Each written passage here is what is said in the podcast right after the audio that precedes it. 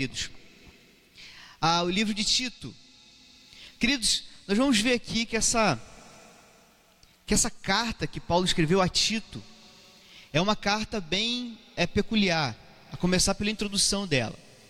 Bom, mas antes de falar do texto, falar aqui é, do contexto da cidade, de falar de Tito, eu, gosto, eu, eu gostaria de, de ler com vocês o texto, tá bom? Hoje nós vamos ver do versículo 1 até o versículo 4, tá? Esse novo, essa nova exposição do livro de Tito, versículo 1 ao versículo 4. Eu vou ler na NVI, se você, por favor, acompanhe na sua versão, tá bom?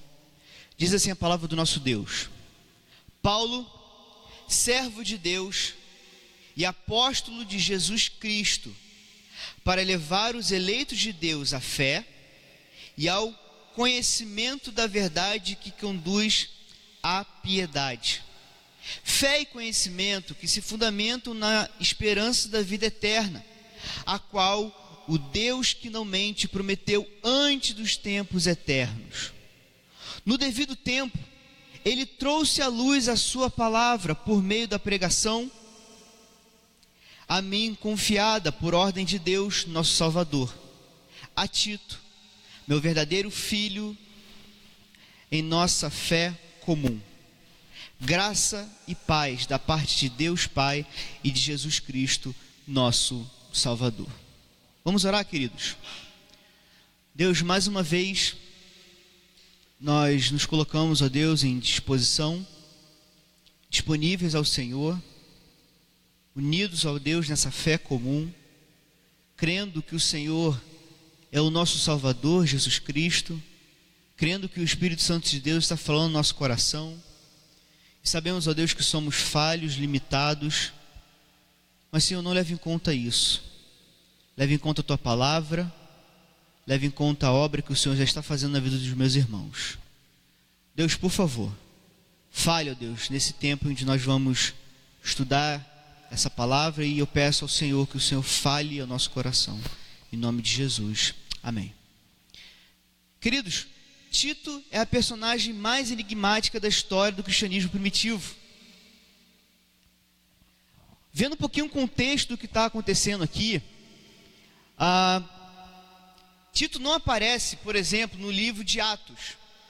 Para você entender um pouquinho da cronologia, o Hernandes Dias Lopes falou o seguinte: Paulo sai de Roma, sua primeira prisão, passa em Éfeso, deixa, deixa Timóteo, passa na Macedônia, escreve a primeira carta de Timóteo, a Timóteo, passa na ilha de Creta e, e deixa Tito como representante, depois ele vai para Nicópolis, onde se encontra com Tito, Troa, de onde ele é preso, vai para Roma, de Roma vai para o martírio, e por fim vai à presença de Deus. Creta era uma ilha estratégica, porque nessa, nessa, nessa ilha tinha aproximadamente 100 cidades. E aí, interessante, né? Lendo isso aqui, eu vi em dois comentários isso, né? Aquela a palavra sincretismo vem da, vem justamente desse, dessa região, que era uma cidade onde as igrejas queriam ter a, a, a, a, a assumiu o lugar principal, então tinham desculpa, várias cidades, e elas queriam, entravam em conflitos e queriam assumir o, lugar principal.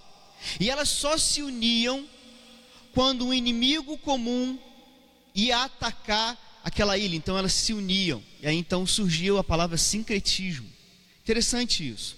E Paulo ele deixa então uma igreja nessa cidade. E queridos, um filósofo, nós vamos falar um pouquinho dele lá na frente, tá bom? Mas ele fala o seguinte sobre esses cretenses cretenses sempre mentirosos, feras malignas, glutões preguiçosos. Esse era o perfil da galera que morava nessa cidade.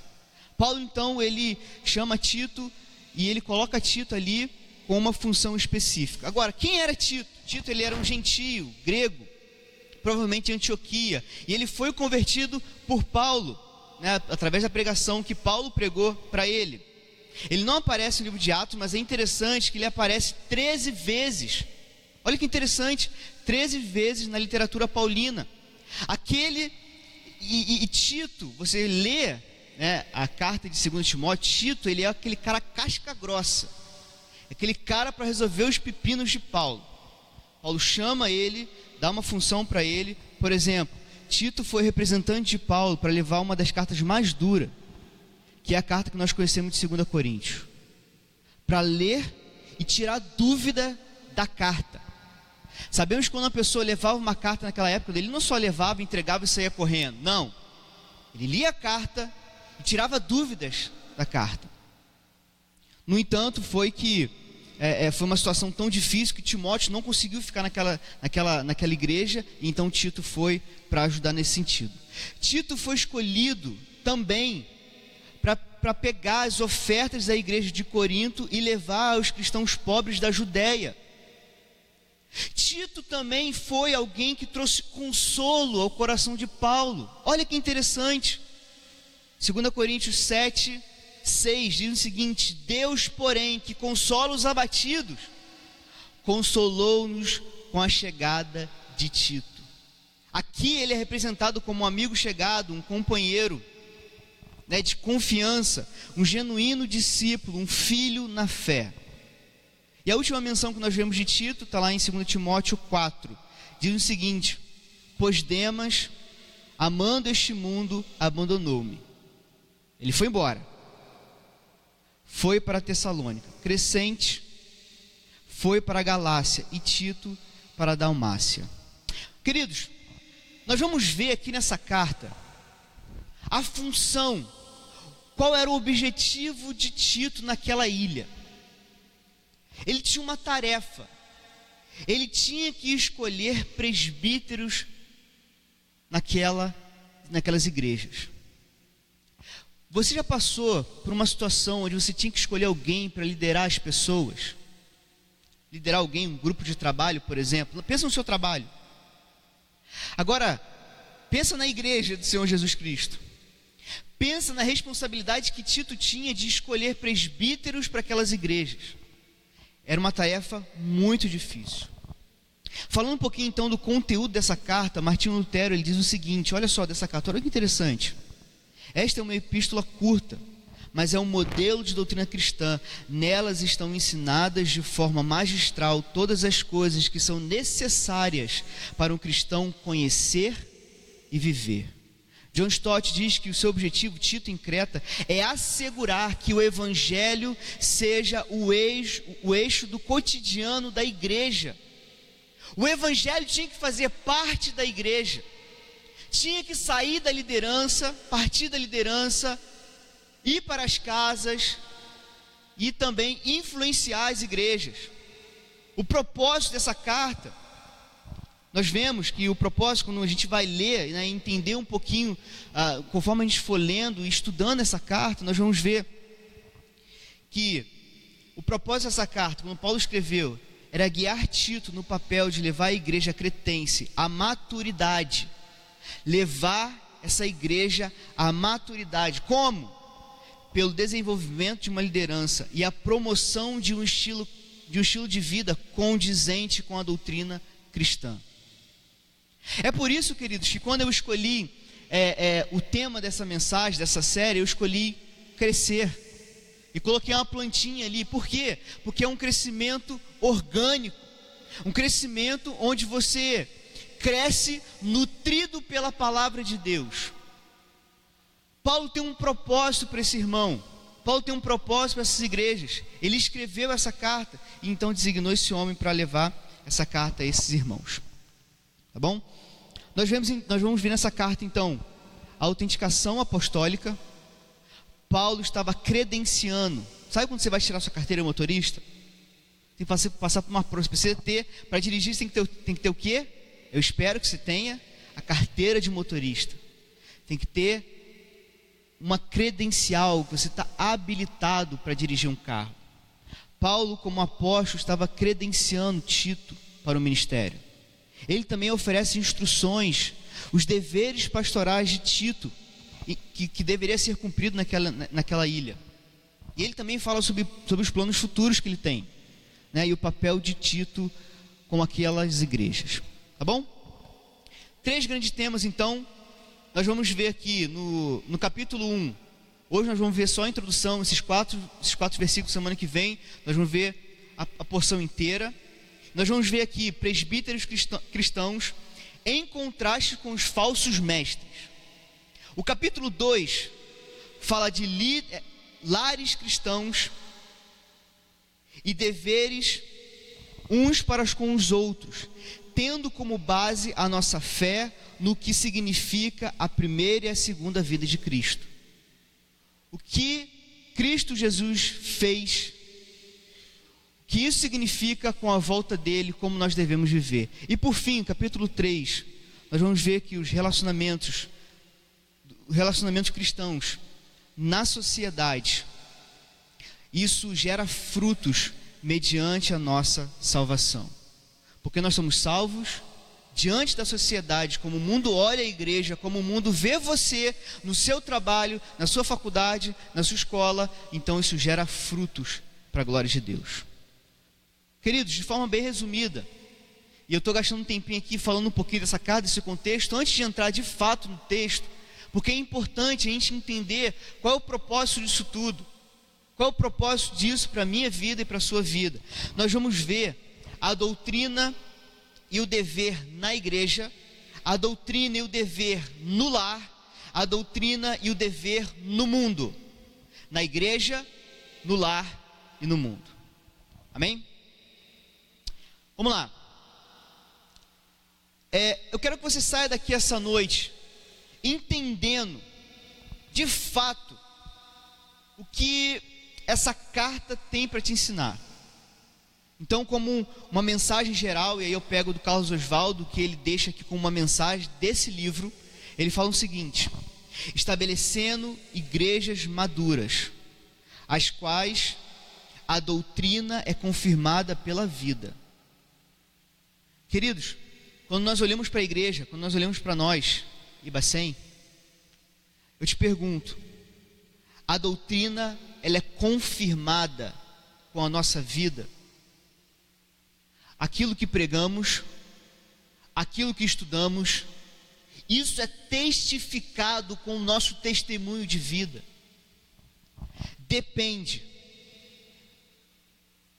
Para isso ser confirmado na igreja, igrejas maduras, isso depende de uma liderança espiritualmente qualificada e a prática de boas obras por parte de cada crente por meio da graciosa capacitação de Deus líderes. Nós temos falado muito sobre discipulado na igreja.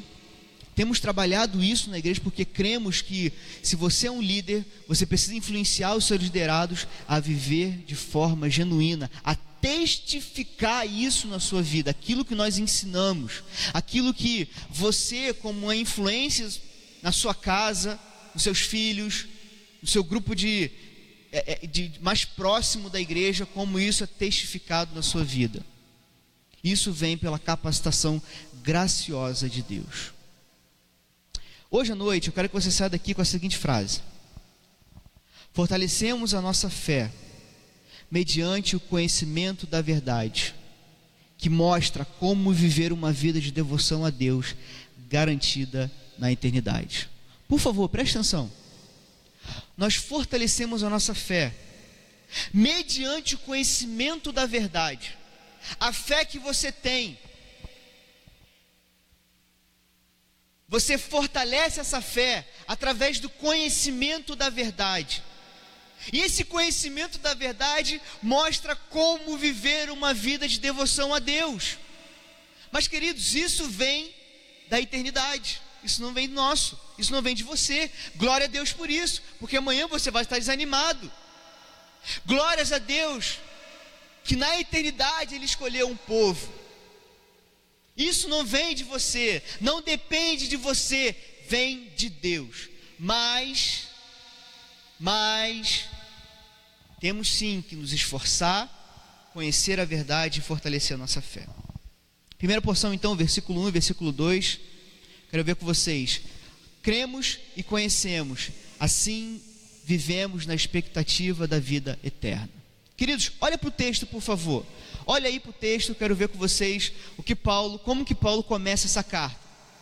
Olha que interessante, como que o Paulo começa né, essa carta aqui para Tito. Paulo a Tito. Ele começa assim? Não. Ele poderia muito bem começar assim. É, seria fácil, olha, Paulo a Tito. Graça e paz seja com você, amém. Não. Ele não faz isso. Ele faz isso de forma proposital. E essa introdução aqui, queridos, é uma, é, é uma, é, é uma longa introdução, ela só perde aí para Gálatas e Romanos. Interessante porque nessa introdução Paulo vai mostrar aqui uma direção para a igreja. Nesses quatro versículos, Paulo vai mostrar o que é importante para Tito entender, o que é importante para ele compreender, o que ele deveria ensinar para aquela igreja. E consequentemente, queridos, isso tem muito a ver com a minha vida e com a sua vida hoje. O que você precisa saber sobre Deus? Não foi à toa que Deus deixou essa palavra aqui para você. Então ele começa da seguinte forma: Paulo, servo de Deus e apóstolo de Jesus Cristo. É assim que está na sua versão? Olha aí para a sua versão, ver como é que ela está. Servo de Deus ou escravo de Deus. Servo e escravo é a mesma coisa. E naquele contexto, Queridos, naquele contexto de escravidão, onde a escravidão era real, é, dá mais brilho quando a gente olha para esse texto, vê o que Paulo está falando aqui. É uma total dependência. Escravo de Deus é um título de grande humildade, representando alguém que foi comprado, possuído, dirigido por Deus. Queridos, no Antigo Testamento, é, Moisés e os profetas, muitos deles foram considerados escravos de Deus. O que, que Paulo está fazendo aqui logo no início? Ele está falando o seguinte: olha, tem falsos mestres e falsos profetas aí no meio de vocês. Né? Eles, eles, o grupo da circuncisão, eles, eles gostam de, de olhar e observar as leis, mas assim como no passado Deus falou com eles, Deus também falou comigo, porque eu sou um escravo de Deus.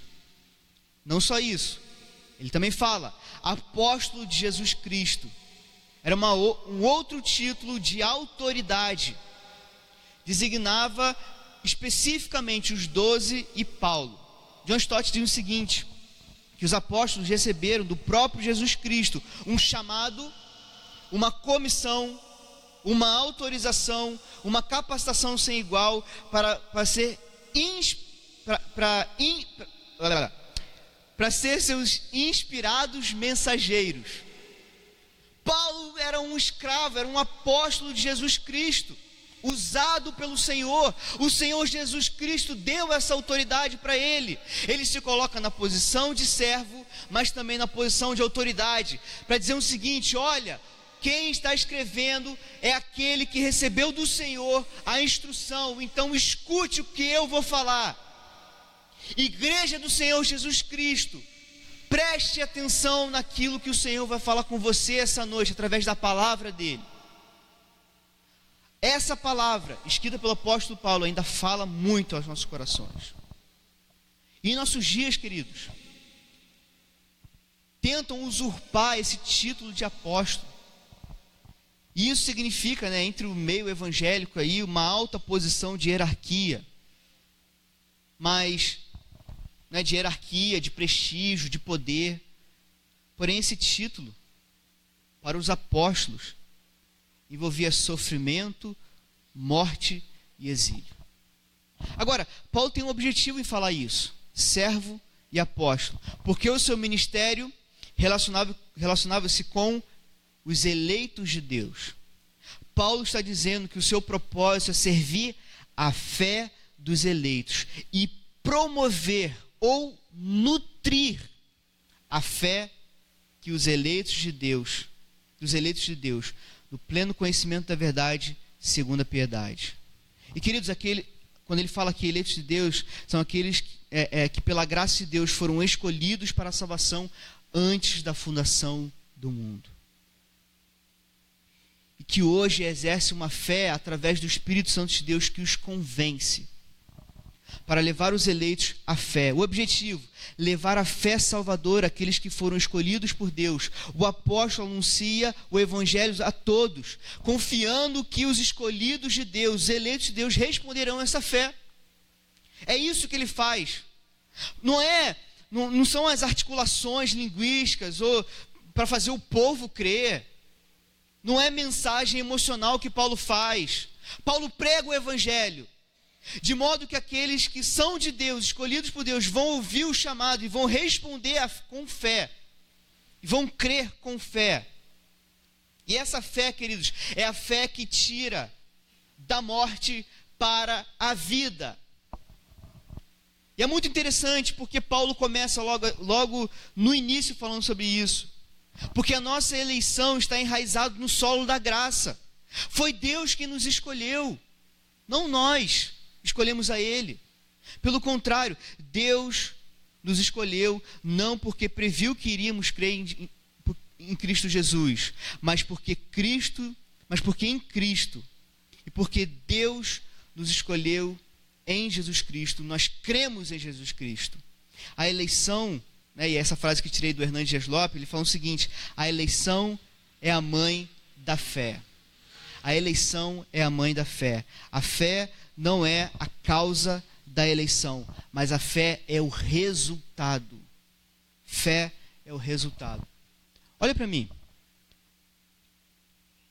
Queridos, pense em quem você era. Pensa onde você estava. Pensa de onde Deus te tirou. Pensa como você vivia vocês estavam mortos em suas transgressões e pecados. Nosso status diante de Deus era morte, longe da glória de Deus, rebeldes, totalmente injustos. Estávamos sem vida. Não tínhamos o desejo de mudar, nem a habilidade para mudar. Queridos, pregar para nós era como pregar cadáver, cadáveres. Sem a palavra de Deus não tem transformação. De sorte que a fé vem pelo ouvir, e ouvir pela palavra de Deus. Mas essa morte não é o fim da história. Você e eu estávamos mortos. Vivíamos seguindo nossos desejos, nossos prazeres, satisfazendo os desejos da nossa carne. É impossível o homem sozinho encontrar Deus. É impossível. Por isso que Jesus Cristo vem. Por isso que Paulo continua o texto, mas dizendo: Mas Deus, que é rico em misericórdia, com muito amor com quem nos amou, estando nós mortos em nossos pecados e delitos, nos vivificou juntamente com Cristo. Pela graça vocês são salvos. Estávamos mortos, mas Deus nos ressuscitou. Ele soprou em nós o seu espírito, nosso coração, e deu-nos novo nascimento o Espírito nos concede o desejo e a capacidade de aceitar o Evangelho, queridos. Meu irmão e minha irmã, a pregação do Evangelho, a mensagem da cruz, é real porque ela traz vida àquele que está morto. Traz luz na escuridão, tira pessoas das trevas se nessa noite o seu coração está em trevas, eu falo para você: creia no Evangelho, creia em Cristo Jesus, creia nessa palavra. Essa palavra traz vida, essa palavra transforma. Queridos, nós estávamos mortos, mas Deus nos deu vida. E Paulo lembra disso. Pois, porque pela graça sois salvos por meio da fé, isso não vem de vós, é dom de Deus. Não vem de obras, para que ninguém se glorie. E aí você pensa, Macário, por que, tão, por que então que Deus ele escolhe, por que ele continua levantando pessoas para pregar, já que ele sabe as pessoas que vão pregar? Isso é um desincentivo à, missão? De maneira nenhuma. Paulo ele estava convicto disso. Ele sabia que Deus tinha eleitos e por isso ele pregava. Por isso que nós temos essa mensagem. Por isso nós devemos pregar, porque nós não sabemos aqueles que Deus vai chamar. Por isso devemos insistir com as pessoas que estão próximas a nós. orar por elas, falar do Evangelho. Nós não sabemos o destino dela, nós pedimos ao Senhor para que o Senhor mude o coração, para que a palavra do Senhor entre, mas isso não convém a você fazer, isso vem do Senhor. E aí, queridos, Paulo então, sabendo disso, ele sim, ele continuava fazendo viagens missionárias, ele continuava pregando, ele continuava então falando dessa mensagem. Certa vez, um homem ele entrou no galpão da casa dele e ele viu lá um monte de envelope. Ele pegou um daqueles envelopes e viu que estava ali, tinha umas sementes dentro do envelope. Só que aquelas sementes estavam com a já tinham passado a data de, de validade. Ele olhou e pensou: bom, será? Será que dá para nascer alguma coisa aqui? Será que essas sementes aqui, que aparentemente estão mortas, né? Será que dá para nascer alguma coisa aqui? O que, que ele fez? Ele foi e plantou. Queridos, uma daquelas algumas daquelas sementes nasceram. Sabe por que, que valeu a pena? Porque algumas sementes nasceram. Sabe por que, que vale a pena a gente continuar falando? Porque o Senhor continua chamando pessoas. Aqui em nossa cidade, Deus tem pessoas que Ele quer salvar aqui em Angra dos Reis. Você está cercado de eleitos de Deus. o que você deve fazer? Pregar o Evangelho. Deus, no tempo certo, na hora certa, no momento dele, vai fazer germinar essa semente. Sabe qual é o nosso maior impedimento de anunciar a Cristo Jesus? É porque se eu convido o vizinho para vir num culto à noite, domingo à noite, ele fala assim: não, não, ah, mania, não, é fala aquela, aquilo não é de sempre. Não, pô, vou aparecer lá, pô, tamo junto, conta comigo. Vou lá, tranquilo. Nunca vem. E você vai lá e chama outro amigo para vir. Você está numa festa, aniversário de criança. Tem uma pessoa que conta uma história triste para você. Você começa a chorar com a história e fala: Cara, eu tenho que te contar um negócio. Olha, Jesus Cristo e tal. E tem uma comunidade que, que pode te ajudar. Pessoas que podem te caminhar com você e tal. Vamos lá, vamos lá. E a pessoa vem, mas ela não continua. E então você pensa: Cara, não vale a pena pregar o Evangelho. Não vale a pena. Não vale a pena pregar para aquelas, aquelas pessoas que nem sabem quem pregou o sermão do monte. Queridos, isso é real, tá? Alguns não sabem onde quem pregou o sermão do monte. Não vou falar que foi os adolescentes que não sabem, mas para não envergonhar os adolescentes. Mas Paulo entendia isso. E ele viveu dessa forma. Ele viveu para despertar a fé dos eleitos, pregando o evangelho a todos sem discriminação. Uma pergunta para você pensar aí, tá bom? Para você levar para casa entendendo isso. Quem mora no seu bairro? Quem são os seus vizinhos? Seus colegas de trabalho, seus colegas de, de, de escola, os seus amigos pessoais? Quem conserta o seu carro? Quem dá aula para o seu filho? Quem te dá aula, adolescente, jovem, junior que está aqui? Com quem que você treina? Quem faz parte do seu time de futebol? Quem corta o seu cabelo? Quem faz sua unha? Quando você está sentada lá, em vez de você falar de novela, pelo amor de Deus, fala do Evangelho. Fica atento àquelas pessoas que estão ali na sua frente sedentas para ouvir a mensagem do Evangelho. Quem te atende na, no caixa do supermercado? Você conhece as pessoas pelo nome? Queridos, a fé dos eleitos é promovida por meio da pregação da palavra. Essa noite, eu estou aqui pregando para vocês, falando o seguinte: abra a boca e pregue o Evangelho. Fale daquilo que você crê. Aproveite as oportunidades.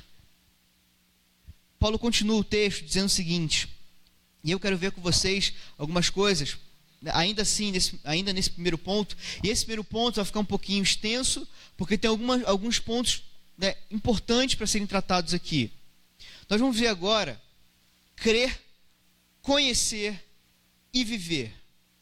Paulo, servo de Deus, apóstolo de Jesus Cristo, para levar os eleitos de Deus à fé, ao conhecimento da verdade que conduz à piedade. Na NVT diz o seguinte: Paulo, eu, Paulo, escravo de Deus e apóstolo de Jesus Cristo, escrevo esta carta. Fui enviado para fortalecer a fé daqueles que Deus escolheu e para ensinar-lhes a verdade, para mostrar como viver uma vida de devoção. John Stott, falando um pouquinho sobre isso aqui, ele diz: a fé e o conhecimento são duas características fundamentais do povo de Deus. Longe de ser incompatíveis, a fé e o conhecimento estão lado a lado. Aqueles que conhecem o nome de Deus são os que confiam nele. Você crê e você, você conhece, você crê, você confia. E mais, além de Paulo, além de ver pessoas abraçando a fé, Paulo lutava para que para que também crescesse na fé e tivessem vidas piedosas. Olha só o que ele diz lá em Filipenses 1, 25. Convencido disso, sei que vou permanecer e continuar com vocês para o seu progresso e alegria na fé. A fé evangélica não é uma fé cega, uma fé mística, uma fé é, é, é, firme no pleno conhecimento, não é uma fé é, é, esotérica, não é uma fé que você, de vez em quando, você sente borboleta no estômago e você fala, Deus está falando comigo. Não. É uma fé que vem pelo conhecimento da verdade.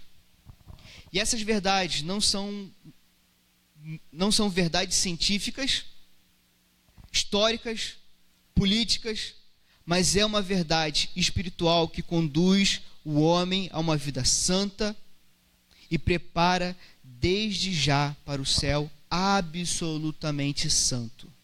Queridos, o conhecimento da verdade nos conduz à piedade conhecimento da verdade, conhecer a Deus, me leva a uma vida de piedade. Ou seja, as condições de Deus está no centro da nossa vida. Isso é piedade. É entender que Deus está no centro da nossa vida. O nosso conhecimento também precisa crescer, precisa aumentar. Quando a verdade salvadora de Deus não conduz à devoção. Quando você, quanto mais você conhece a Deus, quanto mais você se alimenta de culto, quanto mais você alimenta de EBD, mas isso não te leva a uma devoção, ela errou o alvo. Preste atenção, por favor. Isso aqui é de suma importância para a gente entender por que, que Paulo está escrevendo essa carta. falsos mestres estavam ensinando falsas doutrinas que geravam comportamentos depravados. Enquanto cristãos gentios abusavam da mensagem da graça, transformando-a em licenciosidade. A verdade de Deus não é endereçada apenas ao intelecto, queridos. A verdade de Deus não é somente para você conhecer, mas ela precisa atingir o coração. É uma verdade transformadora. Amém? A verdade de Deus é uma verdade transformadora. Ela sai daqui para aqui. Ela sai da mente e entra no coração. A piedade testifica a verdade.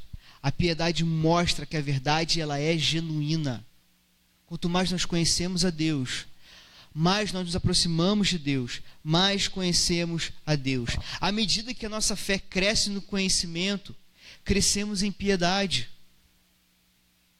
Queridos, quanto mais entendemos quem, o, o que Deus fez por nós em Cristo, mais nós o amamos e vivemos para Ele. Sabe? Às vezes a gente entende, olha esses textos aqui complicados da palavra de Deus, fala assim: caramba, piedade, o que, que é isso? Às vezes piedade vem aquele sentimento de, sabe, você olha a pessoa piedosa, aquela pessoa que está com a cara, faz aquela cara de pena, fala tranquilo, não é verdade? Fala manso. Pai.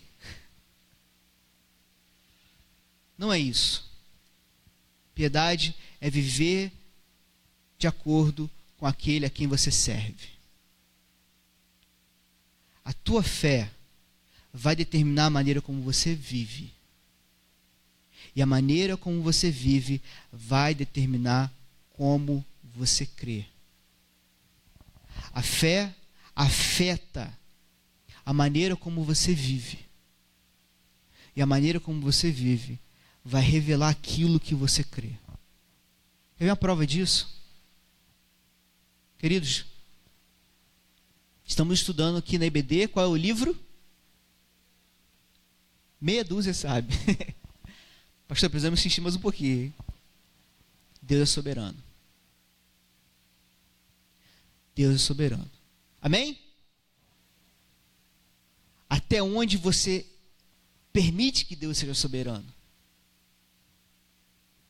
Até que chega um ponto que você precisa confiar plenamente em Deus. Até o ponto onde as opções da sua vida são tiradas. Até onde você. Até onde Deus. Né, tem um pastor que fala o seguinte: você crê que Deus é soberano até Deus ser Deus na sua vida. Ele começar a mexer na sua vida. E aí então você começa a reclamar com Deus e fala: Deus, por que você quer ser Deus na minha vida? E deixa eu passar por isso. Por que você permite isso comigo? Você não me ama. Você não me quer. Você não quer meu bem. Quer me destruir. Queridos, a maneira como você crê, isso afeta diretamente a forma como você vive. Isso vai influenciar o seu casamento, vai influenciar os seus relacionamentos, vai influenciar o seu coração. Porque as suas convicções te levam a expressar de fato em que, no que você crê. Paulo ele vai falar sobre isso no capítulo 2, mas já dando um spoiler para você, ele fala o seguinte: Porque a graça de Deus se manifestou salvadora a todos os homens. A graça de Deus se, se, é, se manifestou salvadora a todos os homens ela nos ensina a renunciar à impiedade e às paixões mundanas e a viver de maneira sensata, justa e santa nessa era presente. Paulo não quer simplesmente cristãos convertidos. O seu objetivo é fazer discípulos. Discípulos seguem a Cristo, discípulos seguem a voz do Mestre. Fé e conhecimento que se fundamentam na esperança da vida eterna. E aí, queridos, vem um outro aspecto desse, desse primeiro ponto que fala o seguinte: a vida cristã ela é baseada, é, é, ela está envolvida com a eternidade. Cara, isso é maravilhoso. Deus, nós vamos ver isso aqui. Deus planejou no passado aquilo né, aonde você vai viver com Ele na eternidade. E isso é manifesto aqui no presente, na revelação de Jesus Cristo. Essa, essa palavra aqui, esperança, ela aparece no Novo Testamento 52 vezes. E normalmente essa palavra esperança ela está tá em conexão com Deus, com o mediador e com os crentes. Deus é o autor da esperança. Ponto 1. Um. Deus é o autor da esperança. Deus que dá essa esperança. Pois Ele é o Deus da esperança. O propósito da esperança é oferecer aos crentes a vida eterna. Vida eterna é a promessa de Deus, não uma mera expectativa humana. Queridos, por favor, Olha aqui. Olha de novo para esse texto. Fé e conhecimento que se fundamentam na esperança da vida eterna. A vida eterna, queridos, não é algo vago, uma possibilidade humana, mas é uma garantia divina. Por, quê? Por que eu estou falando isso? Porque a fé leva à esperança, e a esperança ela sustenta a nossa fé. Quanto mais confiamos em Jesus, mais confiante será a nossa esperança. Quanto mais confiante a nossa esperança, mais fácil será enxergar, além das circunstâncias do momento, se confiar em Jesus. Simples assim. Quanto mais você confia, mais essa esperança faz parte de você. Quanto mais você crê em Jesus, e quanto mais você pensa, você tem essa esperança da vida eterna, mais você crê e, de, e, e coloca isso diante de Deus. A esperança da vida eterna, ela é tão bem fundamentada que a fé e o conhecimento se firmam nela. Deus prometeu antes do, do início do tempo. Agora, Deus fez essa promessa, Ele que fez essa promessa, Deus que fez a promessa, Ele não mente. Nós, seres humanos, mentimos, contamos mentiras, falamos meias verdades, não é verdade? Você vai lá? Não. Né? Talvez. Talvez é o quê? É não. Pô, tamo junto, cara. Será mesmo? Tô chegando. Quando fala tá chegando, o cara tá onde? Saindo de casa. Nós aceitamos essas mentiras, na é verdade? A gente chama de mentiras brancas. Cara, isso é mentira. Nós mentimos. Né? Se não fosse o Senhor em nossa vida misericórdia de nós. Agora, Deus que fez essa promessa, ele não mente. Os cretenses, né, eram cretinos, porque eles eram mentirosos. Mentirosos. Agora, Deus que fez essa promessa, ele não mente. Por quê? Porque não pode mentir. Ele não pode negar-se a si mesmo. Deus Deus ele garante a vida eterna porque a vida eterna está petrificada em seu caráter. Queridos, nós temos a garantia da vida eterna porque a vida eterna está garantida no caráter de Deus.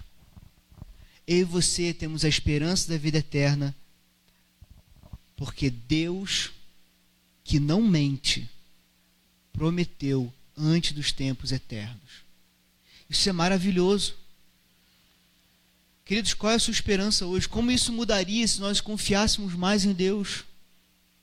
Essa esperança de que Deus ele não mente, de que Deus ele não ele, ele não pode falar que vai dar uma coisa e não dá. Não faz parte do caráter dele. E é difícil, porque o nosso padrão é humano.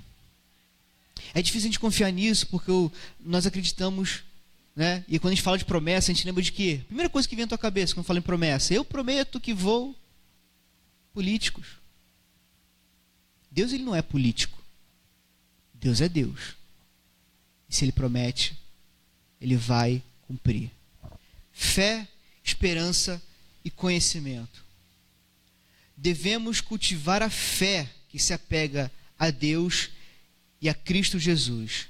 E o conhecimento da verdade que resulta na piedade e na esperança da vida eterna, que, embora futura, embora essa vida eterna seja futura, foi prometida e garantida por Deus no passado. É isso que Paulo quer ensinar esses irmãos. E é isso que essa noite eu estou aqui falando para vocês, eu estou dizendo para vocês, ao longo dos séculos, essa mensagem preservada, Deus prometeu Deus que não mente prometeu uma vida eterna para você. Deus que nutre a nossa esperança garantiu isso na eternidade, queridos. Isso não vem de você. Isso não depende de você. Foi uma promessa que ele fez. Você crente em Cristo Jesus tem essa esperança da vida eterna em você. Por favor, não saia daqui sem entender isso. Não saia daqui essa noite sem que essa verdade é, não falhe o seu coração. A esperança que você tem, queridos, meu irmão e minha irmã, é uma esperança eterna, garantida por Deus. Paulo então afirma que a vida eterna foi garantida no passado. Mas para quem ele fez essa promessa? Ao olhar para nós, ele se alegra. O pai se alegra no trabalho do filho. Olha que interessante, Efésios 1, 4 a 6. Ele diz: Como também nos elegeu nele antes da fundação do mundo, para que fôssemos santos e irrepreensíveis diante dele em amor, e nos predestinou para sermos filhos de adoção por meio de Jesus Cristo, para si mesmo, segundo o beneplácito da sua vontade, para o louvor da glória da sua graça, pela qual nos fez agradáveis a si mesmo no amado. Deus prometeu isso no passado, porque ele viu a obra do seu filho consumada. Ele prometeu isso a ele mesmo. Deus prometeu ao filho essa garantia da vida eterna. Por isso que eu e você podemos confiar nesse Deus, uma vez que o próprio Deus ele é a verdade, a fonte de toda a verdade. É impossível que ele diga algo que não seja verdade. Deus tem um compromisso com a sua verdade. Ele prometeu, ele vai cumprir. Amém? E qual é a mensagem então revelada? O conteúdo da mensagem, Jesus Cristo revelado em nossas palavras. Olha que interessante como que Paulo continua. No devido tempo, ele trouxe à luz a sua palavra por meio da pregação a mim confiada por ordem de Deus, nosso Salvador. A NVT diz o seguinte: e agora, no devido tempo, ele revelou essa mensagem que anunciamos a todos por ordem de Deus, nosso Salvador. Fui encarregado de realizar esse trabalho em favor de vocês. A promessa de vida eterna feita na eternidade manifestou-se no tempo devido, ou seja, na plenitude dos tempos, no tempo oportuno de Deus. Trouxe luz, manifestou, apresentou. A salvação apare apareceu na forma de Jesus. O conteúdo da, da proclamação é Jesus, o Redentor. Ele é a salvação, é a graça, a vida, a reconciliação, a verdade. Ele é a palavra de Deus aos seres humanos. Deus manifestou a sua palavra mediante a pregação. Por intermédio da pregação, filhos espirituais são gerados de Deus e para Deus. A vida eterna é trazida à luz da pregação. Pessoas entendem a verdade de Deus pela revelação da palavra. E quem é a revelação da palavra? A revelação total. Cristo Jesus. Como nós podemos ver Jesus? Como eu e você entraremos em relacionamento com Deus? Queridos, pela mensagem que nós comunicamos. Quando pregamos o Evangelho, quando anunciamos o Evangelho, essa mensagem que foi prometida no passado, garantida para o futuro, essa mensagem se faz presente. Quando pregamos o Evangelho, a eternidade se introduz na história. Por isso que é maravilhoso. Quando nós pregamos a Cristo Jesus. Deus ele é um Deus salvador. E ele dá o privilégio para a gente anunciar esse evangelho. Quando fazemos o que ele manda, a eternidade se introduz na história e Jesus Cristo se torna real. Querido, quando você fala de Jesus Cristo, você permite que outras pessoas contemplem a eternidade diante dos olhos dela. Quando anunciamos a Jesus Cristo, nós estamos expondo a, eternidade diante dos olhos daquelas pessoas e diante dos nossos olhos. Por quê? Porque Jesus Cristo é essa mensagem anunciada. É, é pela obra de Cristo Jesus. É porque nós cremos, que confiamos em Deus, cremos em Deus, nós vivemos para Deus. Temos uma vida diante de Deus. Então Paulo termina da seguinte forma: A Tito, meu verdadeiro filho, meu verdadeiro filho em nossa fé comum, graça e paz da parte de Deus e de Jesus Cristo, nosso Salvador. Se você é um leitor atento, você vai entender aqui, olha que interessante. No versículo anterior ele fala assim: da ordem de Deus, nosso Salvador. E aqui ele fala: Jesus Cristo, nosso Salvador. Para que não tivesse dúvida da divindade de Jesus, Paulo está falando essa mensagem que eu anuncio para vocês aqui, que eu vou mostrar para você, Tito, que eu vou mostrar para você o que você deve fazer, é uma mensagem do nosso Salvador, Deus e Salvador, Jesus Cristo. E ele fala aqui um elemento interessante, essa fé comum, é uma fé sólida. Os dois abraçaram a fé, tanto Tito quanto Paulo. É a fé comum, a fé que todos os cristãos têm.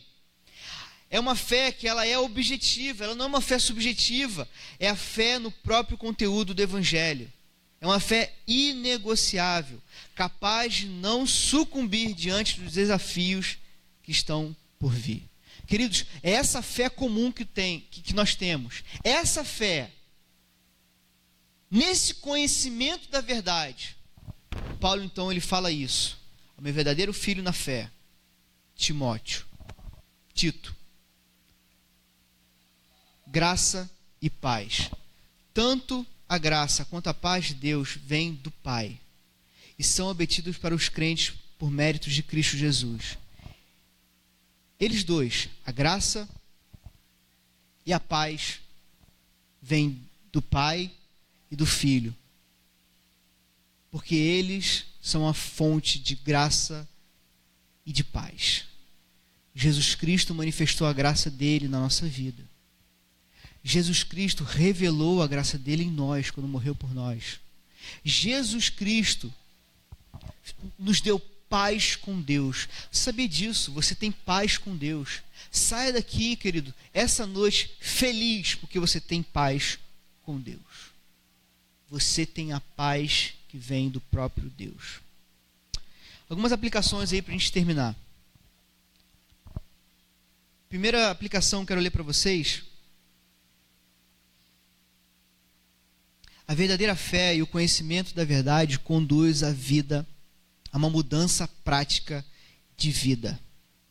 A fé e o conhecimento que não transformam a vida prática não são verdadeiros nem servem para nada além de enganar e desacreditar.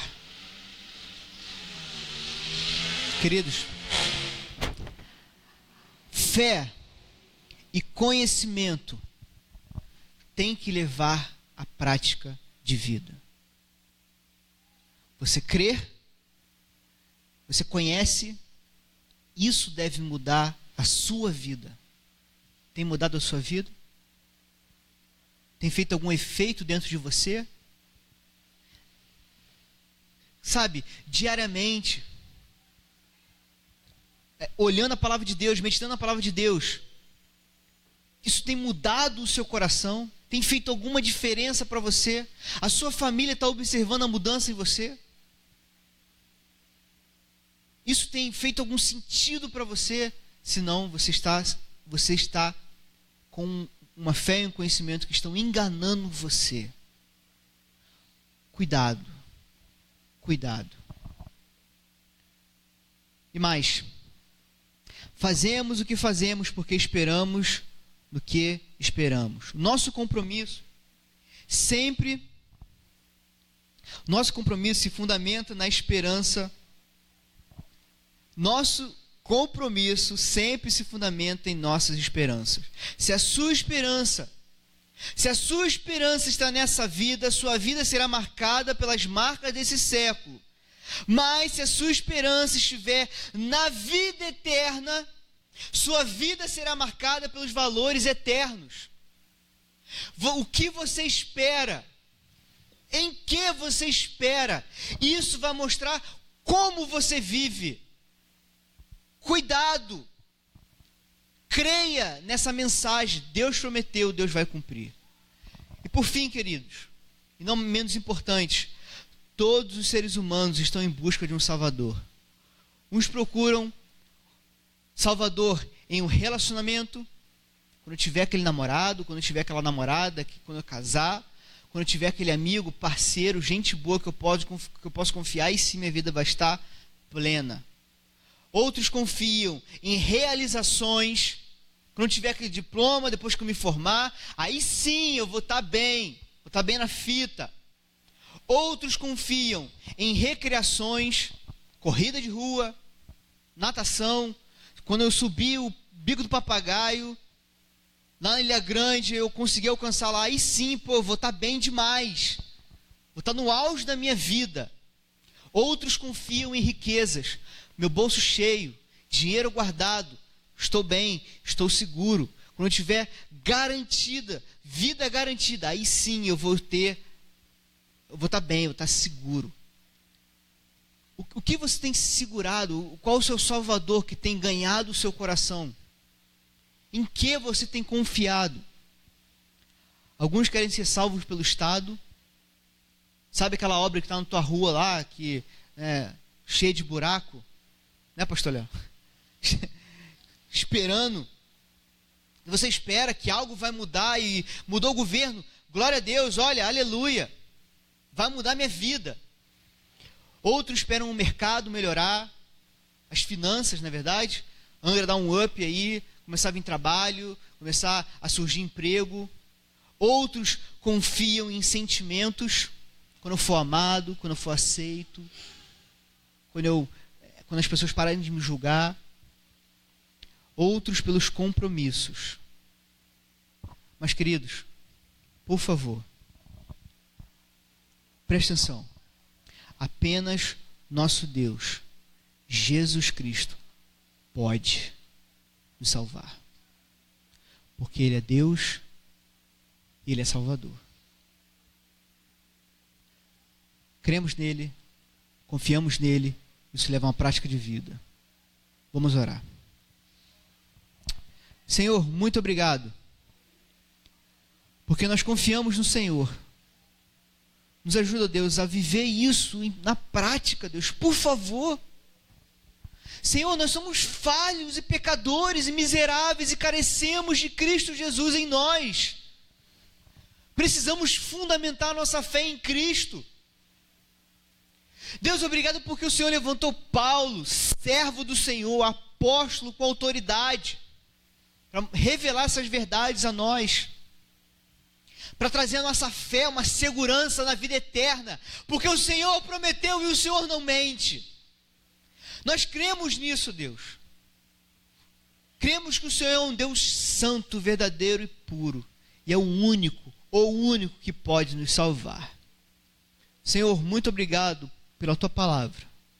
Obrigado, Senhor, porque nós começamos essa exposição, Deus, confiando no Senhor e dependemos, ó Deus, completamente da direção do Senhor, do Espírito Santo do Senhor iluminando, iluminando nossa vida. Nos leve-nos em paz, que a gente possa descansar essa noite. Nos dê uma ótima sexta-feira, em nome de Cristo Jesus. Amém. Deus abençoe, meu querido, minha querida. Uma ótima noite para vocês. À medida que você for saindo, temos cantina